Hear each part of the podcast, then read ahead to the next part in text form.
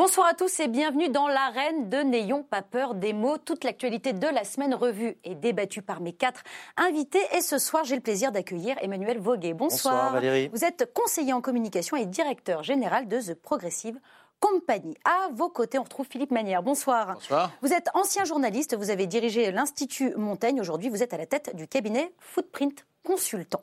En face de vous, il y a Fabrice Delmeda. Bonsoir Fabrice. Bonsoir, bonsoir à tous. Vous êtes professeur d'histoire contemporaine à l'Université Paris 2 et à l'Institut français euh, de presse. Et enfin, celle qui revient jouer ce soir à domicile, c'est vous, Clémentine Autain. Bonsoir. Bonsoir. Vous êtes députée de la France Insoumise de Seine-Saint-Denis et membre de la Commission des Affaires étrangères ici à l'Assemblée nationale. Merci à tous les quatre d'avoir accepté euh, mon invitation. Merci aussi à vous euh, qui êtes chaque semaine un peu plus nombreux à nous suivre à la télévision, sur Internet aussi, euh, grâce euh, à Facebook et grâce euh, à Twitter, hashtag NPPM. Alors les présentations euh, sont faites. Voici maintenant le sommaire de l'émission en images. Venir à bout de l'hydre islamiste, c'est désormais le souhait du président de la République après l'assassinat de quatre fonctionnaires à la préfecture de police de Paris par un agent radicalisé. Mais comment? Par quels moyens? Si l'État ne peut pas tout, est-ce aux citoyens de prendre les choses en main? C'est encore arrivé. Une nouvelle fois, la barbarie antisémite a frappé. Un adepte de l'extrême droite a tué deux personnes en Allemagne ce mercredi. Nous reviendrons sur cet attentat contre une synagogue et le venin antisémite qui continue de se répandre en Europe. Le retrait des troupes américaines du nord-est de la Syrie et les déclarations contradictoires de la Maison-Blanche ont ouvert la voie à l'offensive turque contre nos alliés dans la lutte anti-Daesh. Au-delà des cris d'orfraie, les Kurdes sont-ils abandonnés par la communauté internationale? Après la géopolitique, on regardera aussi la campagne états-unienne qui s'accélère pour les élections en 2020. Donald Trump commencerait-il à vaciller devant la procédure de destitution qui le vise? Dans un centre commercial parisien, du côté de Westminster au Royaume-Uni, par terre, en Australie ou ensanglantés à New York. Ils sont partout. Les militants d'Extinction Rébellion prônent la désobéissance civile pour défendre les enjeux climatiques. Une forme de lutte efficace et moderne ou le retour de la chienlit dans les grandes capitales. Il a juré qu'il ne reviendrait pas en politique, alors il s'autorise quelques persiflages. Les moqueries de François Fillon vont-elles faire sourire mes invités ou plutôt les désoler? 287 minutes d'échange, un hémicycle clairsemé, un débat sans vote. Mais le président l'avait promis, une fois par an, il faudra parler d'immigration. Ça s'est donc passé lundi dernier à l'initiative du gouvernement. Nous examinerons les positions des différents groupes et les éventuelles leçons à tirer de cette discussion. Ils s'inquiètent pour leur avenir et l'ont fait savoir mardi dernier, un peu partout en France. Des retraités ont manifesté contre la dégradation de leur statut, mais aussi contre sa réforme à venir. Une consultation des citoyens est lancée sur Internet. La concertation avec les partenaires sociaux continue. Mais Emmanuel Macron l'a dit en début de semaine, il veut aller vers un système universel. Peut-on toucher en France au système des retraites? Et si la pub se faisait de la pub sur de la mauvaise pub Que penser des marques qui refusent de promouvoir leurs produits avant ou après les émissions dans lesquelles officie Éric Zemmour? Zemmour washing ou véritable acte militant, cynisme total de l'univers de la pub ou réelle conviction? Je poserai toutes ces questions à mes invités. Mais pour commencer l'émission, je vous propose de revenir sur les mots du président de la République lorsqu'il a rendu hommage mardi dernier aux quatre fonctionnaires de la préfecture de police de Paris. Quatre agents assassinés par leurs propres collègues, Michael Harpon, dont la radicalisation aurait échappé au radar de sa hiérarchie. Face à ce nouveau drame, Emmanuel Macron enjoint la société civile à rallier le combat contre l'islamisme radical. On l'écoute. Face au terrorisme islamiste, nous mènerons le combat sans relâche. Les institutions seules ne suffiront pas. L'administration seule et tous les services de l'État ne sauraient venir à bout de l'hydre islamiste. Non. C'est la nation tout entière qui doit s'unir il parlera plus tard, hein, dans son discours, de la société de la vigilance. Fabrice D'Almeida, comment vous comprenez cette déclaration? On prône et revendique la, la, délation ou on invite simplement les, citoyens à aider un État qui ne peut pas tout? C'est la suite d'une politique qu'on a commencé à mettre en place quand il y a eu les, premières alertes terroristes dans les années 70, où progressivement on a mis en place des plans de vigilance. Euh, ensuite, on les a renforcés dans les années 90. Rappelez-vous ces messages qu'on a dans le métro, qu'on a dans les gares. Euh, euh, faites attention, surveillez les bagages, etc. Et donc là, c'est le pas supplémentaire. le, président pense que on doit avoir une espèce de, vigilance collective avec des signalements. Alors, c'est quoi, ces voisins vigilants comme dans certaines communes? Pas seulement, c'est comme on a dans des administrations fait à un moment donné le fameux fichier S en faisant des signalements parce qu'il y avait des, des le seul problème que ça pose, si vous voulez, cette espèce de vigilance euh, généralisée, c'est que là, on est sur des, cas tellement peu nombreux Il faut quand même le dire, c'est quoi? C'est un, deux, trois cas par an. Euh, donc c'est très difficile sur une population de, plus de 60, presque 70 millions d'habitants, d'arriver à, à, trouver celui qui va passer à l'acte. Donc on se retrouve à faire des signalements. C'est ce qui s'est passé avec le fichier S. Il y a eu tellement de signalements qu'à la fin, c'était devenu presque inexploitable. Il y avait trop de monde, donc on ne peut pas surveiller. Et donc là, on se retrouve dans cette situation où il faudrait faire attention, par exemple, à ce que euh, monsieur refuse de serrer la main à une femme. Donc, euh, est-ce que c'est le cas euh, un, tel, un tel porte une barbe, tel autre a la bosse des prières, etc., etc. Donc, au fond, tous ces petits signaux, il y a tellement de gens qui peuvent les porter qu'on va se retrouver avec ce qu'on appelle, voilà, en médecine, on appelle ça des faux positifs. C'est-à-dire qu'on a des gens qui représentent les stigmates, mais le nombre est tellement faible que ce ben, c'est pas eux qui vont passer à l'acte. Donc c'est là où c'est très très difficile. Euh, Emmanuel Voguet, est-ce que c'est dangereux de tenir ce type de discours? Est-ce qu'on euh, généralise la suspicion? Moi, je ne pense pas que ce soit dangereux. Ce qui est dangereux, c'est euh, d'appeler la délation, mais ce n'est pas ce qui nous est demandé de, faire. La, la, seule réponse que collectivement on peut avoir, moi, il me semble que ça s'appelle la laïcité. Euh, voilà, et il faut être absolument. Euh, euh, je veux dire, il n'y a, pas de possibilité de transiger avec les principes de laïcité, parce que ce qui est posé, ce qui est posé là, c'est le problème de l'inclusion de la religion dans la sphère, dans la sphère civile, dans la sphère publique et civile. Et donc, oui, il faut que tout le monde soit, soit conscient. Maintenant, vous avez entièrement raison, Fabrice, ces fameux signaux faibles euh, il faut faire attention avec ça, parce que ça, en revanche, ça peut devenir dangereux, parce qu'au nom d'un signal faible, d'un signal faible, alors à ce moment-là, on montre du doigt tout et n'importe quoi. Et ça, en revanche, ça peut être dangereux, et c'est une dérive à laquelle il faut euh, également faire très attention. Euh, je vous vois opinion du chef. Vous êtes, vous êtes d'accord avec ce qui vient d'être dit Il faut faire attention aux dérives? Non, je, pense qu'en effet, euh, je dirais plus globalement, la philosophie des Lumières, euh, l'héritage républicain est extrêmement précieux pour affronter le défi, euh, le défi de Daesh, le défi de ce, de ce type de terrorisme. Ça, ça me paraît tout à fait clair. Ça veut dire de la raison et ça veut dire un état de droit. Voilà. Euh, et ça veut dire une affirmation aussi des principes qui permettent de faire vivre la démocratie. Ça, pour moi, c'est la base pour y répondre. Donc, de ce point de vue, je suis d'accord avec euh, Delmeda, c'est-à-dire que euh, je ne vois pas bien comment cette espèce de suspicion de délation va être efficace pour lutter contre deux choses. Parce qu'il y a d'abord les filières terroristes. Donc elles, il faut être au plus près du maillage. Or, j'ai pas le sentiment que les réseaux de renseignement et l'accompagnement des familles, par exemple, ou des proches qui observent quelqu'un parce que c'est pas parce qu'on se radicalise qu'on on va tuer son... Oui, bah oui, mais c'est une grande euh, difficulté. Et ceux qui se radicalisent, ça fait beaucoup de monde. Donc, euh, donc je ne sais pas bien comment on s'en sort. En revanche, il y a, y, a, y a, bien des filières terroristes dans lesquelles sont insérés des gens. moi, je pense toujours à la famille de Quentin Roy. Je ne sais pas si vous vous, souvenez de ce, de ce jeune qui est parti en Syrie, qui est mort, et dont la mère a écrit un livre tout à fait remarquable.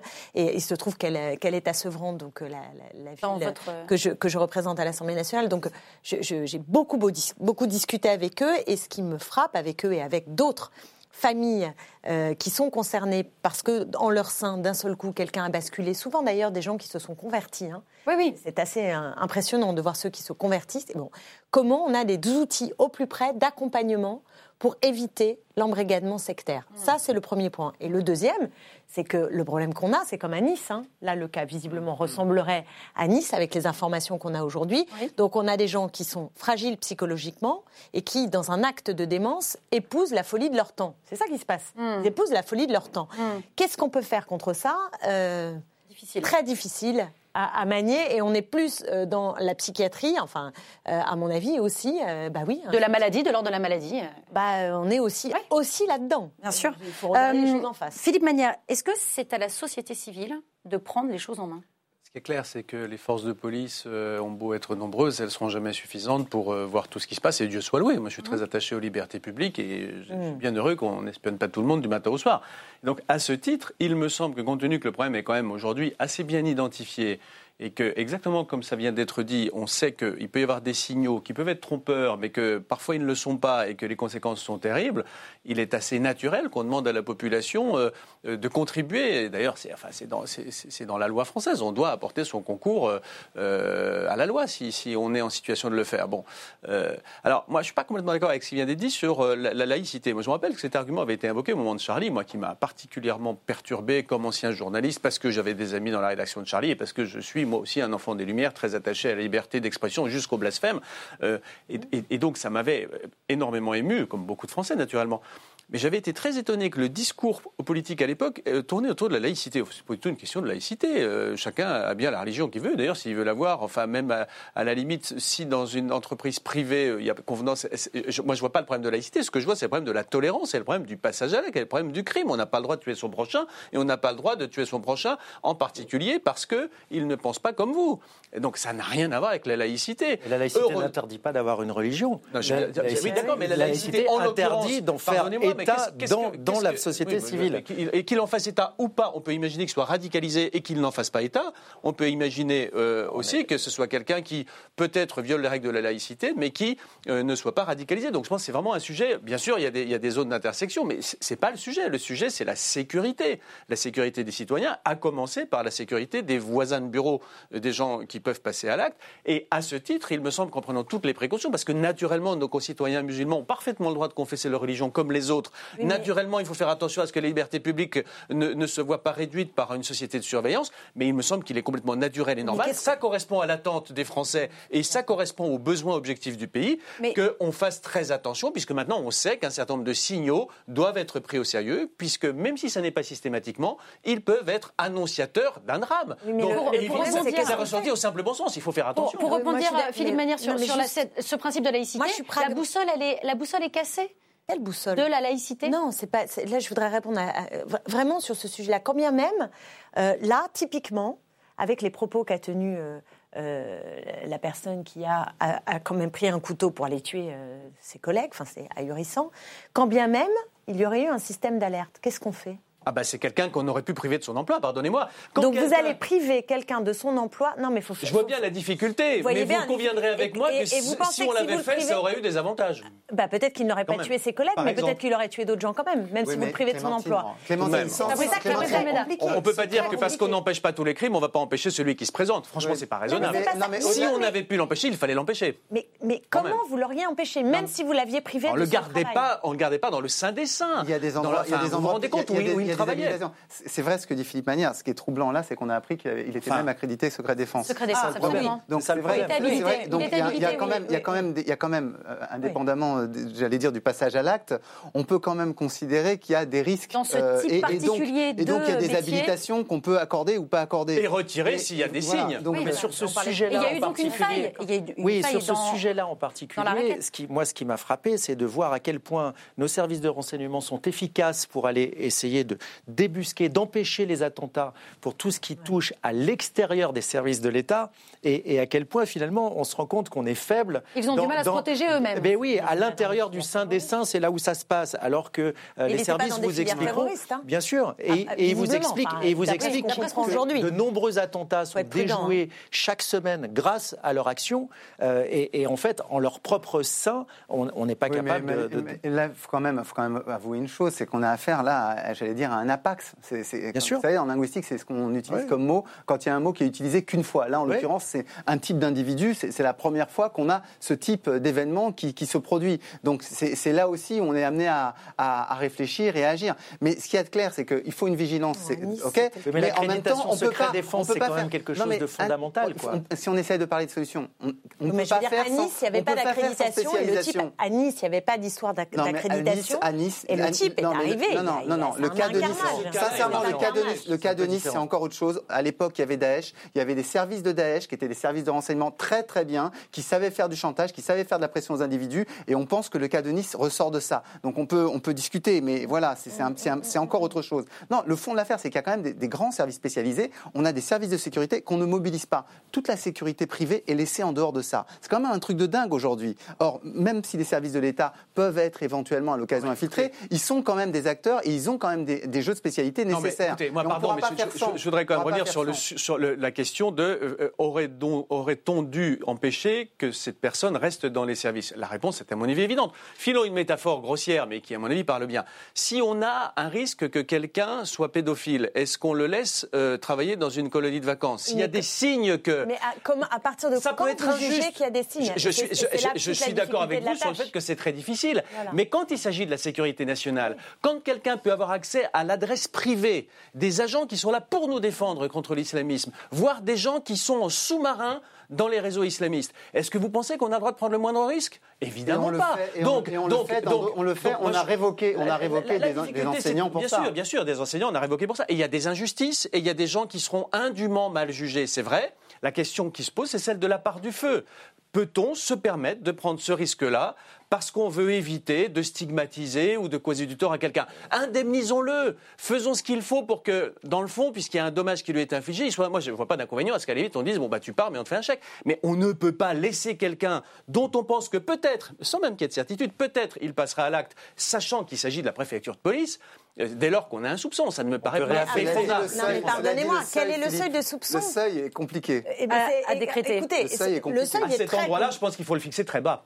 Bah alors très bas. Donc euh, tous les musulmans euh, Ah, sortent je- ah, de la. Attendez, pardonnez-moi, j'ai dit tout à l'heure à quel point il ne fallait pas confondre les deux sujets. Je- non, mais Donc je- la pas- suspicion, c'est pas une sur la confession religieuse. On est dans un pays libre, heureusement. En revanche, dès qu'on pense que quelqu'un manifeste, typiquement, si vous ne serrez pas la main à quelqu'un, c'est pas seulement que vous êtes musulman. Mais euh, Clémentine, un agent, Voilà. un agent accrédité secret défense qui, euh, auprès d'un de ses accrédité collègues, secret défense, auprès, je- auprès d'un je- de ses collègues, Mais là, on parlait dit, pas la même dit chose, à propos de Charlie Hebdo, c'est bien fait. Oui, voilà. non, non, oui, oui. C'est pas un voilà. faible. Pardon, c'est pas un signaux faible. Ça aurait dû remonter immédiatement. Et, les- va- enquêtes. Non, je Et des enquêtes, non, conduites parce que ça c'est pas faible. Et on poursuit, et on poursuit euh, la discussion. bah, c'est bien fait, On Charles poursuit la discussion euh, euh, sur ce plateau avec un autre attentat euh, perpétré euh, cette fois en Allemagne pendant 35 minutes. L'attaque antisémite contre la synagogue de Halle a été diffusée en direct sur Internet mercredi. Un Allemand de 27 ans a tué deux personnes dans la rue et voulait poursuivre le massacre dans la synagogue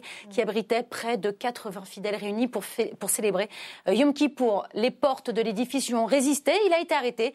Il avait pourtant tout prémédité, tout écrit dans un manifeste violemment antisémite. 74 ans après la fin de la Seconde Guerre mondiale, l'horreur nazie serait-elle de retour? Angela Merkel s'est rendue le soir même dans une grande synagogue de Berlin pour exprimer sa peine et les efforts qu'il reste encore à faire.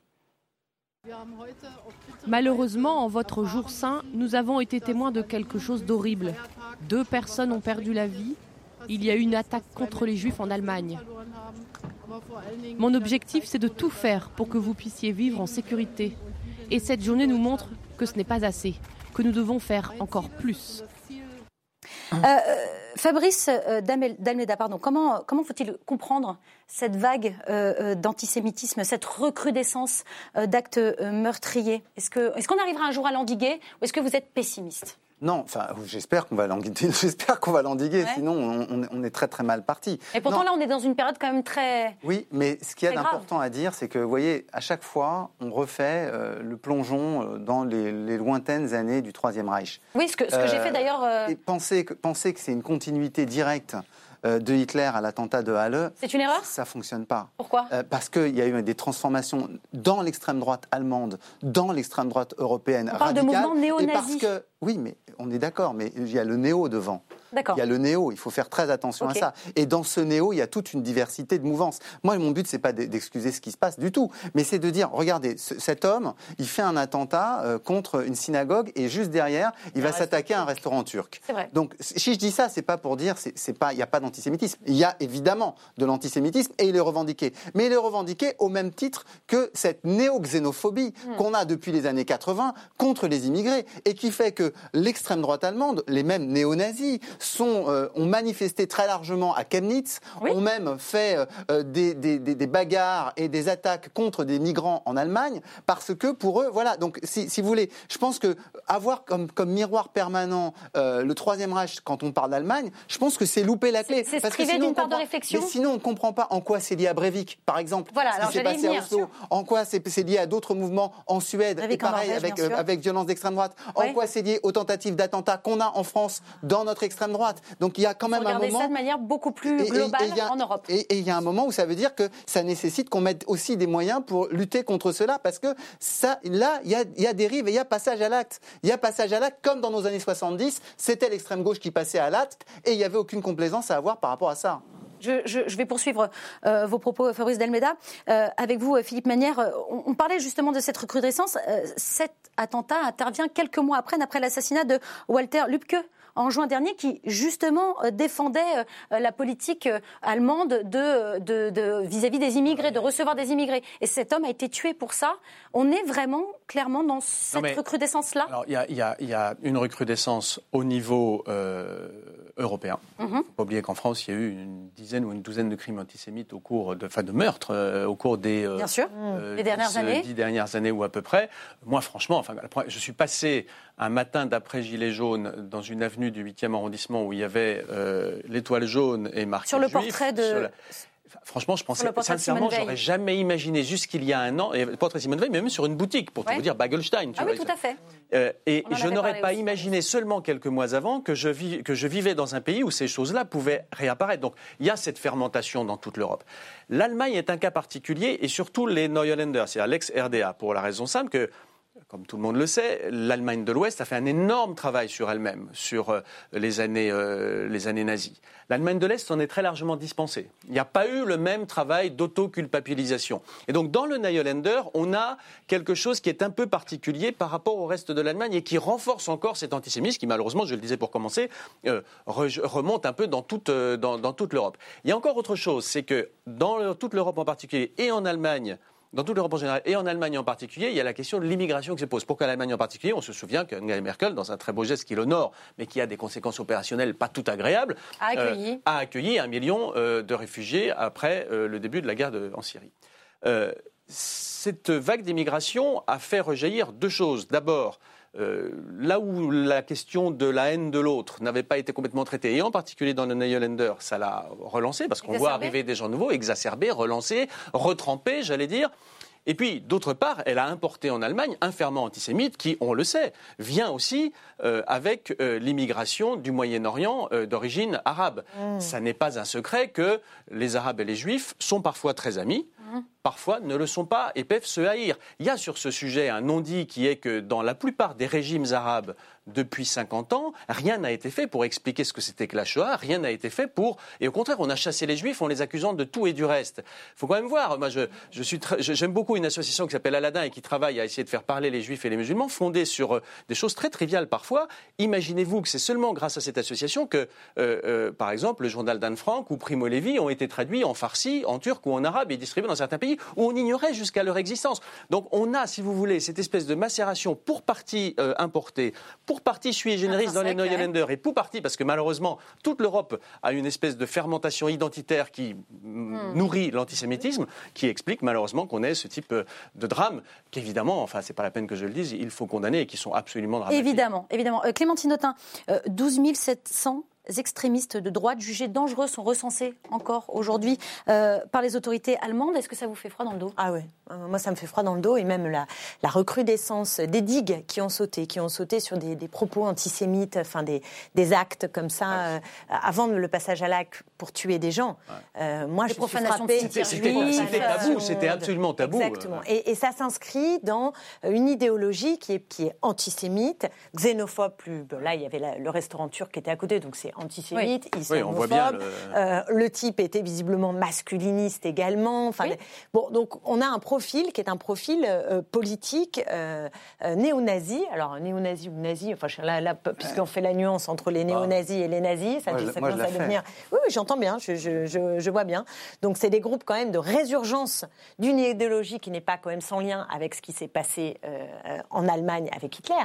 Donc à la fois c'est planétaire, en tout cas européen et, et- et occidental, euh, cette, cette résurgence, mais elle n'est elle est- elle n'est pas sans lien.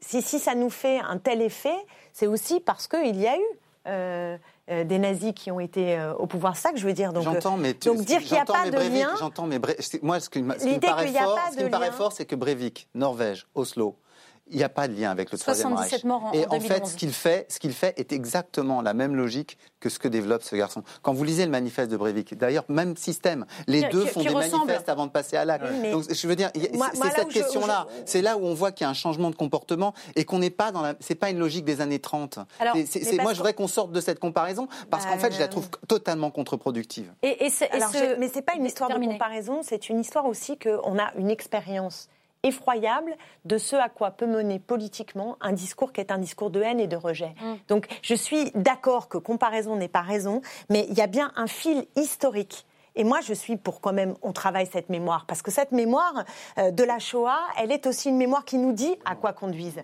euh, cette, cette idéologie 21% aujourd'hui en France, antisémite. 21% aujourd'hui des 18-24 C'est ça, en en. France ne savent pas euh, ce qu'est la Shoah. C'était un chiffre qui était sorti euh, en février euh, Donc 2019. Il y a un c'est pas aussi pour le- pas pour dire que euh, euh, aujourd'hui Orban ou je sais pas quoi, c'est-à-dire de faire des liens qui seraient des liens. Bien sûr, Orban ou Marine Le Pen, euh, c'est pas euh, Hitler et c'est pas les chambres à gaz demain. On est d'accord. Mais il y a des groupuscules qui sont des groupuscules euh, qui font qui, qui- qui amènent à faire des, des passages à l'acte qui sont extrêmement dangereux et qu'on a quand même une idéologie, une ambiance euh, suis néofasciste en Europe, néofasciste en peux Suivre. On va parler qui- un Là- petit là, peu du un mot, un mot. Ah un, un mot. Là où je peux être d'accord, là où je peux être d'accord avec euh, avec Clémentine, c'est que c'est vrai qu'on on souhaiterait que quand il y a ces événements, les extrêmes droites électoralistes prennent des positions claires et nettes contre. beaucoup plus Et c'est clair que l'AFD, dans ces cas-là, on les entend pas. Ils sont alors qu'ils devraient avoir. Et, pour- et pourquoi on les entend pas? Parce qu'une partie de leur état-major vient de là. Il faut quand même le dire. Bien et de la même manière qu'on a chez les identitaires des gens qui se mettent chez les électoralistes et qui euh, et qui rechignent bien ensuite à condamner leurs anciens camarades. Euh, en France, euh, on se rappelle aussi de mai euh, 2019, Emmanuel Voguet avec euh, cette, euh, cette attaque hein, de- de- d'étudiants euh, juifs de France qui, qui s'étaient fait tout simplement tabasser hein, devant un congrès euh, du Rassemblement euh, euh, national à, à Metz.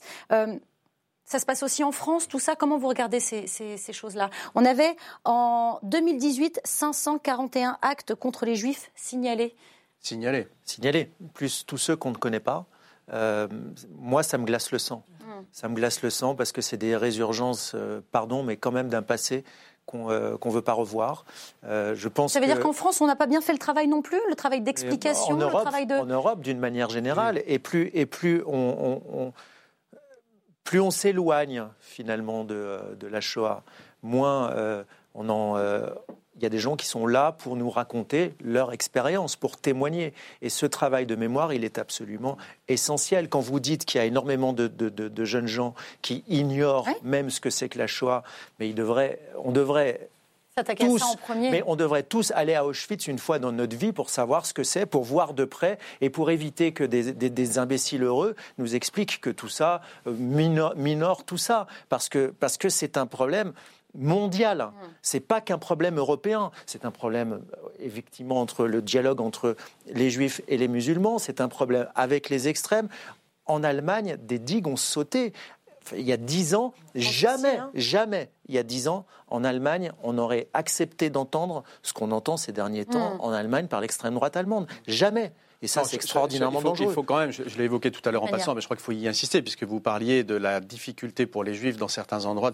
Enfin, euh, l'essentiel de l'antisémitisme contemporain est un antisémitisme d'origine musulmane. Ce sont euh, principalement les immigrés euh, d'Afrique du Nord ou du Moyen-Orient qui, dans les pays d'Occident, ont, ont relancé en quelque sorte une forme d'antisémitisme. Pardon, Alors, mais en mai 2019, je- il faut jamais généraliser, mais la pré pré- comment dire national. pour ne pas coup. généraliser, mais dire ce qui est, je crois. La prévalence d'une espèce de sentiment antisémite est beaucoup plus importante, et c'est documenté dans les populations euh, d'origine immigrée que dans le reste de la population. Ça n'est pas par hasard que Sarcelles, par exemple, le- s'est bah, quasiment vidé de ses populations juives. C'est parce que dire- les gamins qui passaient en kippa se faisaient engueuler, cracher dessus, battre par des gamins qui, pardonnez-moi de le dire, le plus souvent Moi, étaient d'origine musulmane. Non, non, mais- Et- et je considère, moi, que les musulmans qui se comportent comme ça sont déviants par rapport à l'islam. Je ne dis pas qu'ils sont représentatifs et que, évidemment, euh, ça n'est en rien une généralisation, mais c'est un fait quand on observe la réalité. L'essentiel des actes antisémites qui se sont passés en banlieue parisienne au fil des années passées sont le fait Il faut aller à la source. d'enfants qui-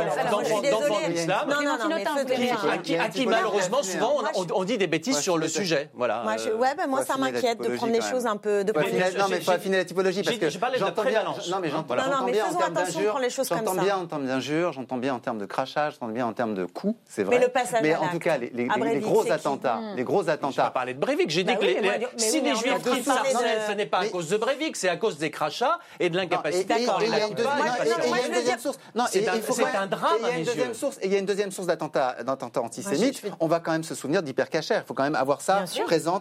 Donc effectivement, il y a l'antisémitisme qui peut être islamiste et il y en a un autre qui vient d'extrême droite. Mais le fait qu'il y ait l'un ne doit pas euh, empêcher qu'on regarde l'autre. Je signalais simplement qu'en termes de prévalence et de, Oui, comment dire, dire un de- mot là-dessus, sur le plan opérationnel aujourd'hui en France, l'antisémitisme hérité de l'extrême droite ou du catholicisme qui regarde euh, euh, le peuple juif comme un peuple déicide est quand même en, en- en- en perdition Ouais, mais il numérique. mais Alors que la- l'antisémitisme d'origine musulmane est pour des raisons démographiques et comment dire historiques pas du tout en perdition malheureusement. Et regarde, c'est géopolitique. pas non, géopolitique. mais bien sûr. Mais non, enfin, bien sûr que mais si. je peux, je peux Ah, vous si, si. répondre là-dessus parce que quand même, euh, bon, euh, euh, il faut quand même bien avoir en tête que le conflit israélo-palestinien, mais bien sûr que si, a laissé des traces dans des, po- puisque vous parlez de ces populations, euh, voilà, vous parlez de Sarcelles, on peut parler de la Seine-Saint-Denis.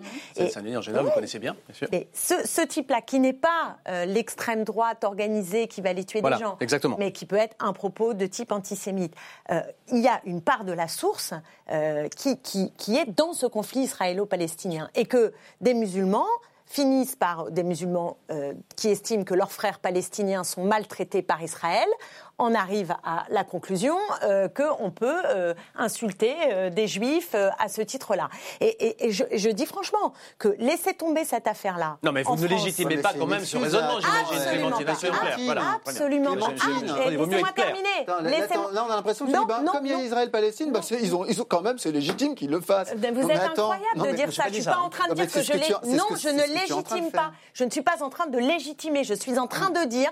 Je suis en train de dire que le combat contre l'antisémitisme aujourd'hui en France, il passe aussi par notre action résolue pour que le droit soit respecté dans cette zone Mais géographique. si on attend que le conflit israélo-palestinien soit réglé non. pour qu'il n'y ait plus d'actes antisémites Je- en France, ça va durer 5 minutes. sans Ce n'est pas voilà. ce que j'ai dit. Donc, ce n'est euh, pas ce que j'ai dit. Je voudrais être entendu là-dessus. Je ne légitime pas, primo, Mais on ne peut pas attendre que ce conflit soit réglé c'est vous qui avez pour amené- lutter contre c'est vous qui avez euh, amené le sur phénomène. C'est vous qui avez amené sur Pas ce sur la géopolitique, parce que je crois modérément à ça. Mais vous dites c'est les musulmans qui sont les Ouais. premiers Et d'un mot, antisémites. et d'un mot, euh, En géopolitique. En France, En France, Allez. précis- où, cette et là où les, s'écoute, et là où s'il les vous juifs ont du Oui, parti. Emmanuel Voguet. D'un mot sur la Donc géopolitique. opposons pas les uns les autres, essayons de- là bah, aussi. on va essayer de s'écouter aussi. Sur la géopolitique, de, mener tous les combats émancipation. au-delà du conflit israélo-palestinien, il y a un problème également avec les pays arabes. Les pays arabes ne parlent pas d'Israël à leur population. Mais bien Ils sûr. parlent de la Palestine occupée. Et donc, quand on a des, des gens au Liban, il n'y a même pas besoin d'aller euh, en Arabie Saoudite, au Liban, où les gamins ne sont pas embrigadés au départ et entendent pendant toutes leurs études parler non pas d'Israël mais de la Palestine occupée, culturellement, on est en train de monter Attends, des mais la populations. Palestine est occupée ou elle n'est pas occupée? Et on vous a, et on Non, vous mais a Il n'y a pas Israël- des colonies euh Non, non, mais Israël, ils appellent ça la Palestine occupée. Y C'est avait- ça dont je vous Israël parle. existe aussi, c'est un État. Israël existe, c'est un des pays Oui, mais la. Palestine n'existe pas et demande le droit d'exister. Non mais c'est pas ça. contraire. Je, vous dis pas le contraire. Je vous dis pas le contraire. je dis juste que parler d'Israël en, la nommant la Palestine occupée, ça crée culturellement un problème qui est toute une génération qui, Eh ben, qui moi, je- dénie le droit Eh d'Israël. ben, moi, je vous dis que Voilà. ça crée un problème culturel pour toute une génération que les Palestiniens n'aient pas le droit d'avoir euh, un État. C'est droit, et on pourrait débattre Et- encore non, de ces pas- questions pendant très longtemps. va- c'est pas ça Mais on va avancer. Autre thème dans l'actualité euh, cette semaine, enlever l'offensive de la Turquie contre les Kurdes de Syrie du Nord. Malgré le tollé international, le président Erdogan a donc lancé une opération militaire rendue possible par le départ des forces spéciales américaines de cette région. Depuis le feu vert de Donald Trump, on dénombre une quarantaine de morts et déjà plus de 60 000 civils sur les routes de l'Exode. Voici comment le président américain justifie sa décision. Comme quelqu'un l'a écrit dans un très bon article, les Kurdes ne nous ont pas aidés pendant la Seconde Guerre mondiale. Ils ne nous ont pas aidés, par exemple, en Normandie. Voilà pour le motif euh, américain. Et maintenant, la justification turque que vous découvrez sur vos écrans. Euh, dans un tweet, le président Erdogan a donc précisé que les forces armées turques et l'armée nationale syrienne ont débuté l'opération source de paix. Dans le nord de la Syrie, notre mission est d'empêcher la création d'une zone de terreur à notre frontière sud et de pacifier Euh, la région. Euh, sauf qu'en y sauf qu'en va. réalité, c'est tout le contraire qui est en train de se, de se passer, euh, n'est-ce pas, euh, Fabrice Dalmeda Est-ce que c'est un, un prétexte euh, fallacieux là, pour neutraliser toute euh, velléité d'indépendance euh, des Kurdes? C'est c'est une affaire terrible. Ouais. C'est une affaire terrible Ouais, parce que les Kurdes, on- on- j'allais dire, c'est les, les enfants escroqués de l'histoire. C'est cocu de l'histoire. C'est incroyable C'est parce terrible. que On leur tire dans ils- le ils dos, ont là. été, non mais ils ont été dans, dans les, en- en- au moment où on fait la paix nous et on défait l'empire ottoman, il y a l'hypothèse est-ce qu'on fait un État, un État kurde?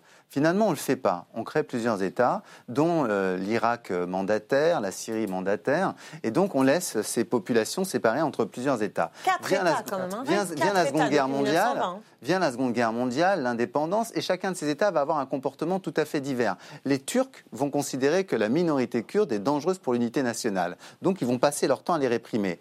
L'Irak, au départ, va plutôt bien les traiter, puis à un moment donné, ils vont avoir le sentiment qu'il y a un risque de traîtrise. Résultat, dans les années 80, ils les ont pratiquement génocidés. 500 000 morts par Saddam Hussein. Il faut quand même rappeler ça. Et puis depuis, donc, on leur dit, les Américains leur disent, on vous fait un proconsulat au nord de l'Irak, vous vous débrouillez, on vous donne même quelques puits de pétrole. Ouais. Là, on vient de leur piquer les puits de pétrole pour les rendre à l'État central irakien. Résultat, à l'Iran. C'est comme ça qu'il faut, il faut le dire quand même. Et puis, Obama et Bush, Bush avant lui, puis Obama, disent écoutez, ce qu'on va faire, la Turquie n'est plus très fiable, il y a un petit risque. On va créer un corridor kurde qui va nous permettre éventuellement de mettre en place un autre Cette fameuse bande. il crée quatre Voilà. bandes militaires chez les Kurdes syriens. Chez les Kurdes syriens. Là-dessus, la guerre intervient. Qu'est-ce qu'on fait? On les laisse tomber. C'est juste génial. Obama commence par le faire parce que là, on critique Trump.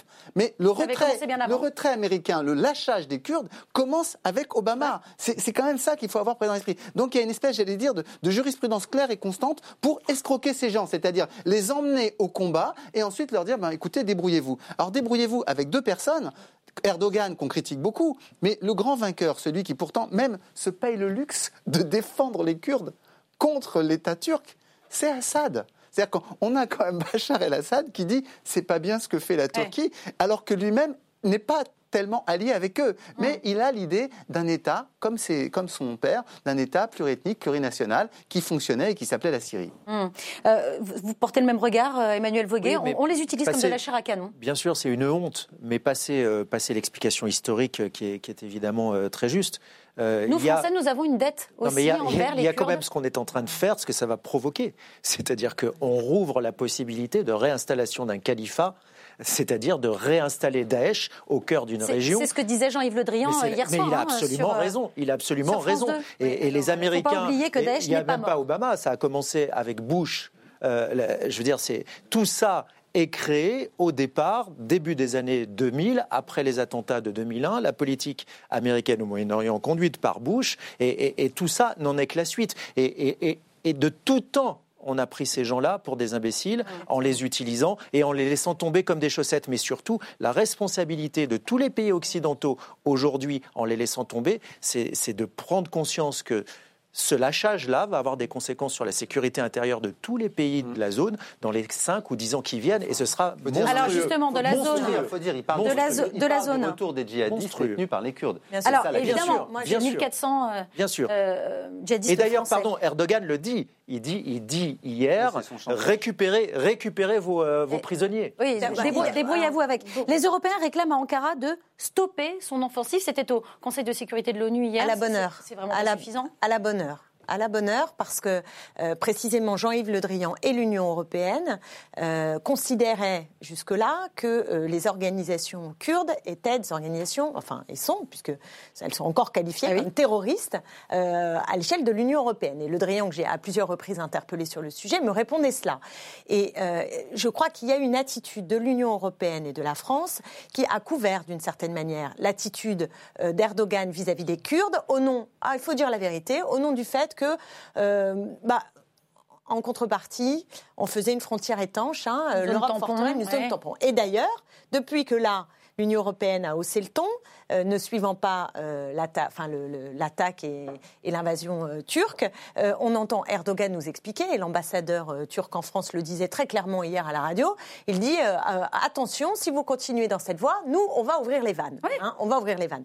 Donc, on, on C'est est le levier. c'est le levier. Et que Erdogan euh, est aussi dans une stratégie intérieure. Comme ça se voit d'ailleurs, Poutine fait C'est pas un pareil. levier, c'est un chantage. hein. C'est un chantage absolu. C'est pas un levier. hein. Non, je Non, non. Erdogan. Là, je suis passée sur un autre sujet. oui. Donc, euh, c'est c'est à, à l'interne. À l'interne, euh, comme Poutine, quand il est en difficulté euh, euh, dans, dans- dans son pays, qu'est-ce qu'il fait Allez hop, on, on- on fait, la grande Russie Ouais. Ouais. face au monde. Bush a fait pareil. Tiens, ça va plus du tout. On fait la guerre. Et je dirais qu'Erdogan, qui a quand même été mis en très grande difficulté aux dernières élections municipales, qui a une situation économique dramatique, qui est en train aussi de, de, de mettre sous verrou des journalistes, des fonctionnaires à tour de bras. Donc il y a de la contestation. Et dans ce moment de contestation, il veut devenir fort en euh, engageant un front de guerre. Très dangereux, parce que les Kurdes sont nos alliés dans la bataille contre Daesh. Il faut, quoi- faut quand même être... Mais la Turquie est Claire. notre allié. La Turquie, membre de l'OTAN, est Oui. aussi notre allié. Ouais. C'est du chantage. C'est toute la difficulté. C'est du chantage. C'est toute la difficulté. Euh, le, installer une ah, C'est un Oui, dictateur. Faut, faut, La faut Turquie, appeler- le- le- la réponse de, Donald alors Trump, Ben, on, est, on a un traité. et- et- et on a un alors, et traité, Trump, et on a un on un traité. vous trouvez que c'est un justement, Trump, je voulais vous en parler. On, est, on est- Trump on a peut pas tweeté faire plus. hier- On peut pas faire plus. Je, voudrais qu'on parle de Trump. Il a tweeté hier qu'il y aura des conséquences, euh, peut-être même économiques. Qu'est-ce qui peut Alors, il revient en arrière. Il a donné son feu vert. Finalement, c'est quoi? C'est de l'amateurisme? C'est qu'est-ce qui se passe? Enfin, il y a, il y a, avec Trump toujours une forme Ouais. d'amateurisme, Ouais. toujours une forme de cynisme, et puis parfois il lui arrive de dire des choses qui sont justes euh, par inadvertance. Toutes les horloges, euh, toutes les horloges arrêtées donnent l'heure deux fois par jour. hein. donc euh, bon, il ne faut pas exclure que de temps en temps il, il ait raison. Moi, sur ce sujet, je- tout ce qui a été dit est parfaitement juste. hein. J'y souscris complètement et j'allais dire, euh, notre cœur saigne à tous euh, parce que les Kurdes sont des gens vaillants qui ont été très souvent nos alliés, etc. Alors, on les exploite, oui, ils s'y attendent. Ils sont pas fous. Eux aussi, ils ont lu l'histoire. Eux aussi, ils savent qu'on les soutiendra tant que ça nous arrangera et qu'il ne faut pas trop compter sur notre fidélité. Donc, ça m'étonnerait qu'ils soient tombés du placard, malheureusement. hein. Ouais. Euh, Est-ce que ça justifie notre déloyauté à leur endroit? Non, évidemment pas. Maintenant, je voudrais être clair sur le plan, euh, comment dire, de, l'analyse de la situation turque. Moi, je déteste absolument Erdogan. Je considère que la Turquie euh, constitue une menace pour la zone. Euh, que euh, c'est très grave si la Turquie quitte l'OTAN et on voit progressivement qu'elle s'en éloigne. Enfin, on voit bien tout ce qu'on peut dire Ouais. de très désobligeant sur euh, la Turquie, qui n'est pas irréprochable euh, à bien des égards, évidemment, y compris bien sûr sur le traitement de la minorité kurde, et pas seulement là. La minorité kurde en Turquie, à l'intérieur des frontières, a souvent été maltraitée. Et depuis longtemps, oui. c'est- Quand on a dit ça, il faut pas non plus oublier de dire deux ou trois choses. Un, euh, il y a le PKK, qui est le parti kurde de libération, qui veut instituer une sorte de Kurdistan en Turquie, qui est évidemment, du point de vue des Turcs, euh, comment dire, factieux, séparatiste, et l'ennemi du pays, et on peut le comprendre. D'ailleurs, il est considéré comme euh, une organisation terroriste, et par les États-Unis, et par l'Union européenne. Bon.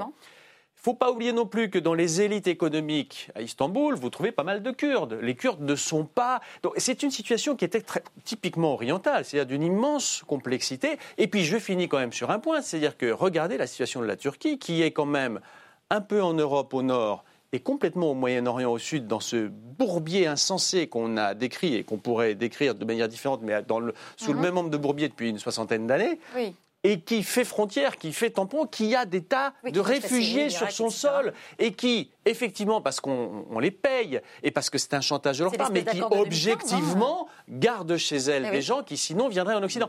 Donc la Oui, Turquie a un rôle à jouer de stabilisation du pays si on sort un tout petit peu des bons sentiments, qui évidemment me motivent principalement. Je vous rassure, je suis l'ami du genre humain, mais si on sort un tout petit peu de cette vision-là, bah oui, la Turquie a un rôle à jouer et on comprend assez bien. Je ne suis pas du tout en train de justifier les imbécilités qu'a dit Trump et je suis désolé pour les Kurdes, mais on comprend bien qu'on ne peut pas dire oh, on va condamner les Turcs, etc. Parce que la situation est complexe. Que les Turcs, les Turcs ont chez eux, imaginez en proportion de la population si nous avions l'équivalent en réfugiés. Bon, et puis cette menace au sud, elle est fantasmée, elle est, elle est, elle est exploitée par eux, mais elle est, elle est aussi un peu réelle. Alors vous- Donc c'est- horrible. reparlez- Mais euh, tous les torts ne sont pas euh, chez les Turcs parce que la situation géopolitique, parce que l'héritage historique euh, sont ce qu'ils sont.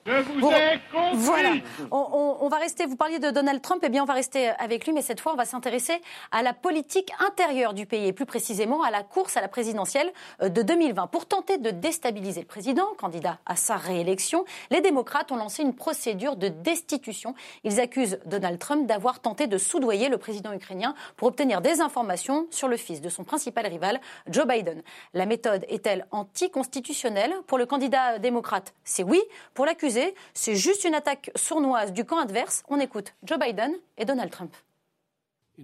Devant le monde entier et surtout le peuple américain, Donald Trump a violé son serment d'office, trahi sa nation et commis des actes répréhensibles. Pour préserver notre Constitution, notre démocratie, notre intégrité fondamentale, il devrait être destitué. Le dénonciateur est un démocrate, un démocrate puissant et qui travaille avec un de mes opposants contre qui je pourrais me présenter. C'est une arnaque. Nous avons écrit une lettre et cette affaire va probablement finir devant la Cour suprême. Alors, euh, Donald Trump a décidé d'empêcher les responsables de son administration de témoigner devant le Congrès pour enliser euh, l'enquête et faire reculer l'impeachment. Est-ce qu'il ne commencerait pas à se sentir un petit peu mal, là euh? Qu'est-ce que vous en pensez, Philippe Manière Je pense qu'il ça commence. vacille un petit je peu, pense, je pense que pour la première fois, il doit commencer à se poser la question Ouais. parce qu'effectivement, euh, là encore, il y a deux ou trois mois, on pouvait se dire que son élection était à peu près acquise euh, et, et que l'impeachment n'avait que des inconvénients pour ses opposants puisqu'elle est très impopulaire dans le camp Et républicain. ça lui servait plutôt. Que ça semble à certains euh, euh, ind- indépendants, disons le marais sur l'échiquier politique euh, américain, comme attentatoire à la dignité des fonctions, comme une basse manœuvre, etc. Le fait que Nancy Pelosi, donc qui est speaker du Congrès et qui est une politicienne extrêmement fine dans la manœuvre, ait opté pour l'impeachment, alors que jusqu'à maintenant, il s'en était soigneusement abstenu, Mm. montre qu'elle pense qu'il y a maintenant, pour la première fois, plus à gagner qu'à perdre. Il y a plus à gagner parce que, bien sûr, il ne sera jamais impeach, Oui. mais le seul fait qu'il soit traduit, parce qu'il n'y aura jamais la majorité qualifiée requise au Sénat, ça, mais le seul fait qu'il soit... Ça n'ira jamais au euh, bout, comme voilà. jamais d'ailleurs. hein. Mais si jamais il était amené à être mis en accusation euh, devant la Chambre des représentants, ce serait extrêmement grave pour son image, très destructeur, euh, euh, y compris même aux yeux de ses propres électeurs. Et puis par ailleurs, pardon, parce que c'est- un autre sujet, mais ça va faire écho, et à mon avis, ça rend l'élection moins, incertaine, moins certaine, beaucoup plus incertaine qu'on Mmh. Ouais. aurait pu imaginer. Il y a- il y, a la dégradation de l'économie euh, américaine. Vous savez qu'aux États-Unis, comme partout au monde, mais de manière encore plus nette, les gens votent d'abord sur des critères économiques Et, d'emploi. et les Américains de- lui voilà. font moins confiance sur les questions Et voilà. Et donc, on a très nettement une dégradation. Et tout ça, en fait, c'est le fait la poule. C'est-à-dire que jamais Nancy Pelosi se serait lancée dans cette opération si elle Sans ne pensait ça. pas que les conditions de l'expérience font que, pour la première fois depuis deux ans et demi, c'est probablement plus rentable politiquement pour elle et moins dangereux que ce l'était avant.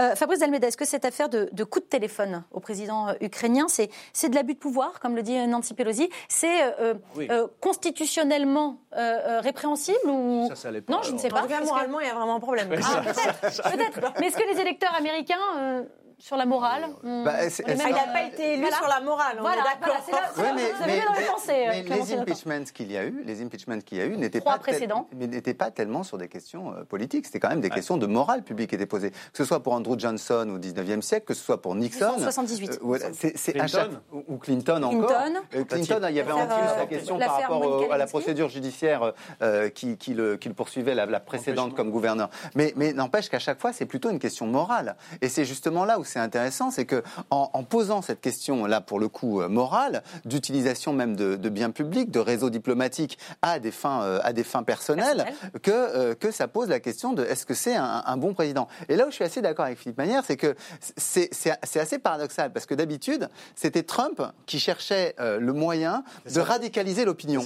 Et là, en fait, les démocrates, en faisant ça, l'ont poussé, ont évidemment à radicaliser, mais tout d'un coup, eux eux aussi radicalisent leurs troupes. Or, ils ont la mémoire pas si courte que ça, parce que en 2016, ils ont eu plus de voix que Trump. Oui. Alors, elles étaient mal distribuées. Ils ont plus, ils ont surperformé Absolument. dans les États où ils étaient en avance, et, et ils n'ont pas euh, joué la ceinture euh, essentielle de- du Midwest. Donc, mais là, vraisemblablement, ils vont le faire. bah ça. Ils vont faire les investissements économiques nécessaires. Donc, ils ont tout intérêt à radicaliser eux aussi leurs troupes, à les remobiliser de manière à avoir les levées de fonds qui viennent. Parce que, comme on le disait jusqu'à présent, pour tout le monde, le match était écrit. Absolument. Avec 45% d'opinion favorable, 43, les midterms mais- qui avaient été ouais. à peu près préservés, tout le monde se disait Trump, il va être élu. Et là, tout d'un coup, effectivement, si les levées de fonds changent, eh ben, effectivement, les moyens peuvent peut-être aller du côté démocrate. Donc c'est une situation très délicate pour Trump qui au début a traité ça un peu à la légère, exactement. Euh, euh Clémentine le boulevard est en train de se, refermer, de se resserrer pour Donald Trump? Tant mieux, oui, oui, oui. Moi, j'attends impatiemment que Trump soit battu parce que, euh, d'abord, pour les Américains, mais à l'échelle internationale, je veux dire, cet homme est un, est un danger planétaire,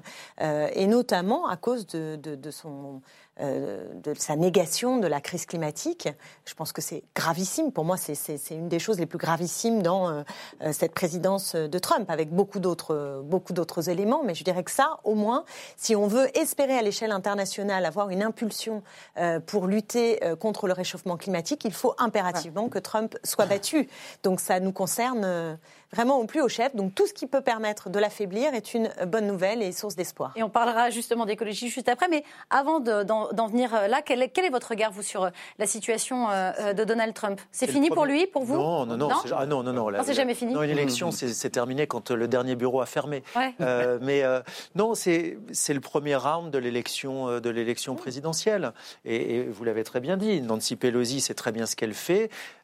les démocrates ont compris de ce qui s'est passé la dernière fois, c'est un problème de mobilisation. Vous l'avez très bien dit, il y avait un problème effectivement de répartition de l'électorat, mais plus que de la répartition. Euh, l'électorat démocrate, là où c'était important, dans ce qu'on appelle, pardon pour cet anglicisme, les swing states, mmh. euh, ne s'est pas mobilisé. Et donc, ils ont un besoin immédiat de remobiliser la machine démocrate dans les swing states. oui, mais pas, mais pas uniquement dans les, dans, mm. les, dans les États où ils sont déjà forts. Mm. Parce que ces États-là, on sait qu'ils vont les emporter. La question, c'est les fameux swing states dans lesquels il y a toute une partie de l'électorat démocrate qui, la dernière fois, ne s'était pas mobilisé. Donc, cette radicalisation des deux camps euh, est, fondamentale. Et, et plus généralement, moi, ce qui m'inquiète quand même, c'est que cette radicalisation, quand on a, bon, on connaît Trump de quoi il est capable quand il se radicalise. Euh, je veux dire pas la même radicalisation que celle dont on parlait en début d'émission. Ah non, non, non, évidemment. bien sûr. Mais évidemment, tout le monde l'aura compris. ça, dit beaucoup, ça dit beaucoup de ce que va être. Le mot.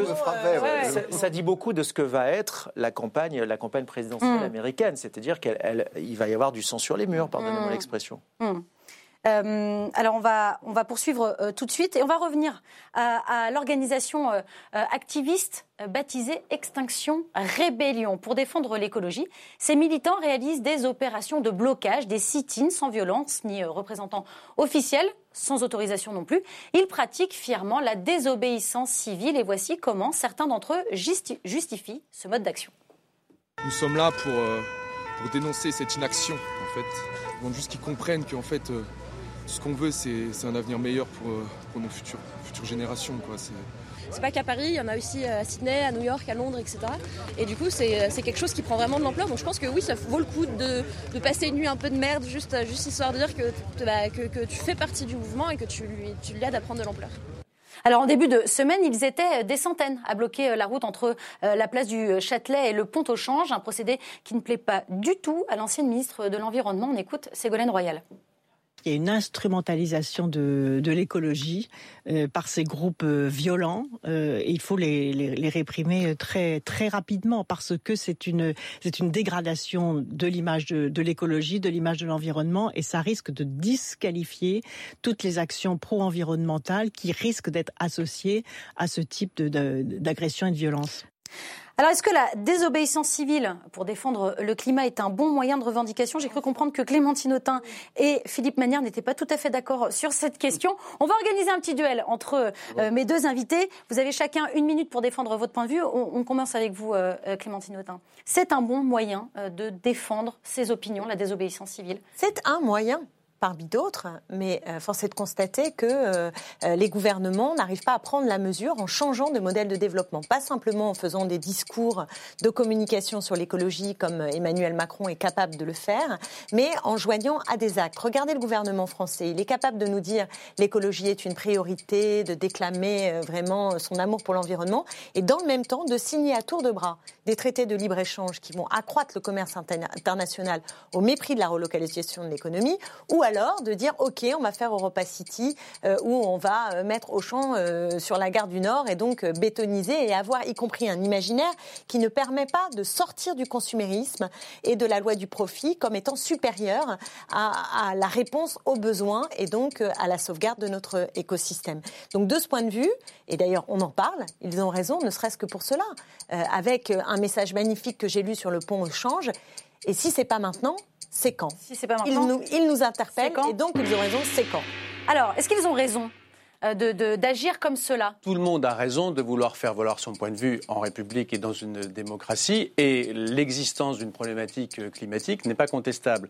Quand on a dit ça, on n'a rien dit. D'abord, on est en France où nous sommes spécialement vertueux, c'est-à-dire que s'il y a un pays qui, un, n'a pas grand-chose à se reprocher euh, en- en- en- depuis longtemps pour des tas de raisons euh, sur lesquelles on ne va pas revenir, et qui, deux, fait des efforts considérables, euh, c'est- bien la France. Troisièmement, vous disiez tout à l'heure que la France n'en faisait pas assez, qu'il fallait absolument que le gouvernement fasse plus de choses. Quand euh, on aura doublé ou triplé le prix de l'essence, je suis pas sûr que vos électeurs soient enthousiastes. Donc il y a quand même beaucoup de schizophrénie. Surtout, je voudrais revenir, moi, au point qui me Le paraît kérosène essentiel. J'appelle pas ça, j'appelle pas ça du tout de la désobéissance civile. J'appelle ça un blocage scandaleux, anticonstitutionnel, attentatoire à toutes les libertés auxquelles je crois, de la liberté d'aller et de venir.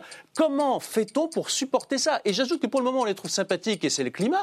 Mais si on tolère ça pour cette cause-là, demain, ce seront des fascistes ou ce seront des factieux et on dira, bah non, euh, après tout, leur cause est noble. Le- L'état de droit, ça consiste à admettre que la légitimité dont je juge est inférieure à la norme de la loi qui a été décidée par la collectivité On a nationale. entendu euh, vos points Donc, de vue. il faut évacuer. Emmanuel Voilà. Voguet, comment vous regardez du coup euh, euh, ces différents points de vue? Vous penchez de, de quel côté? Moi, je pense que ça, euh, ils ont le droit évidemment de revendiquer, ils ont le droit d'interpeller, c'est la méthode qui est, euh, qui est critiquable D'accord. et qui, et qui par-dessus le marché, euh, finalement, bah, montre de bien. combat, comme le dit Elisabeth Borne, parce qu'en France, on fait plutôt les choses correctement. Ah oui, moi je pense qu'on fait les choses plutôt correctement et qu'on est plutôt vertueux. Il reste encore beaucoup de choses à faire. Non, mais c'est- comme Greta Thunberg qui s'attaque à la voilà, France bah, parce qu'on a été euh, vertueux et qu'on a signé un traité en laissant tranquille les États-Unis, la Chine euh, et je sais pas qui encore et l'Inde qui sont les trois plus gros Mais non, mais pollueurs. c'est à cause de la Déclaration des droits des enfants. Sinon, ils auraient, ils auraient D'accord, en attendant, interpellé les États-Unis. Non, on les D'accord. a pas laissés. Bah, si elle les laisse tranquilles à la tribune de l'ONU. Bah si, c'est la réalité. Mais Non, ce que je veux dire, c'est que vrai. si, si on veut qu'un maximum de gens se sentent concernés par ces questions, mais la première chose à faire, c'est d'essayer de rassembler plutôt que de diviser. Est-ce que franchement, il n'y a pas assez Bloquer de... une, bloquer une rue ou la place du Châtelet, ça Paris, divise En plus, c'est à Paris, pardon, ça s'appelle bloquer Paris, ça s'appelle pas bloquer rue, hein. Paris. Il y a des gens C'est euh, parce que, qui parce que- bossent. euh, je veux dire, Madame Hidalgo, euh, dont c'est le métier de Ouais, bloquer Paris, première couche, a au moins été élue. Bon, donc Elle euh, soutient d'ailleurs le. le- bah, j'en doute bah, pas une seule seconde. c'est le mais nous mais- surpris, mais oui. ça suffit, ça suffit. C'est-à-dire que Paris, ça devient juste invivable. Non, là, là, on Ça- a ça basculé suffit sur. Ça suffit ou pas, euh, Fabrice Almeida? Non, mais c'est vrai que c'est toujours troublant dans une démocratie de voir des gens qui appellent à la désobéissance dans la démocratie. Donc il y a un truc un peu, euh, un C'est peu que La ennuyeux. démocratie va pas très bien. Ouais, enfin, on a, on a le droit d'association, on a le droit de manifestation, on a une liberté d'expression, enfin, on a une quantité de possibilités de s'exprimer aujourd'hui. Il y en a d'ailleurs qui parviennent très bien, euh, ne serait-ce qu'en ligne, à faire des mobilisations, des pétitions qui attirent l'attention, qui sont reprises par la presse. Donc il y a quantité de moyens. Et c'est vrai que se dire. Donc là, c'est que- pas efficace. C'est Bah, pas une manière non, mais efficace c'est pas de ça. C'est manifester. que moi, quand on parle de, de- de désobéissance civile, moi, je reviens à ceux qui l'ont fondé, des gens comme Gandhi, Oui, c'est ça, qui étaient face Gandhi. à des régimes coloniaux Exactement. extrêmement brutaux, à des systèmes en, en Afrique du Sud qui étaient d'une violence rare. Je prends l'ANC, qui elle aussi a fait des combats. le- Donc je me dis, là, ils avaient, non, mais là, ils avaient face à eux, ils avaient face à eux des durs, ils avaient face à eux des durs qui tapaient, qui mettaient en prison, etc. Là, c'est pas le cas. Je veux dire, on n'a pas de prisonniers politiques écologiques en France qui, euh, qui Non, est une victime morts, du système oppr- oppressif. Bon, on a eu, euh, on a eu des morts et je pense que on a eu un mort au barrage de, de, de, de Sirvins. euh, accidentel, faut quand même le rappeler. Donc, euh, donc euh, voilà. Bon, faut, faut- Moi, je trouve que dans, dans ces affaires, dire que on peut faire tout ce qu'on veut n'importe comment Mais quand oui. on veut, c'est créer des précédents qui Exactement. sont extrêmement dommageables. Et rappelez-vous, on a eu quand même, on sort de l'expérience des gilets jaunes, qui a été quand même une expérience qui, pour beaucoup de gens, euh, a été extrêmement pénible. Je veux dire, des magasins qui n'ont pas pu euh, ouvrir, des gens qui ont perdu euh, de leur, de leur, qui sont au bord de la faillite. On parle de ça quand même. Mais Donc oui. maintenant, on va dire gens qui ont perdu leur emploi. N'importe qui peut le qui ont faire.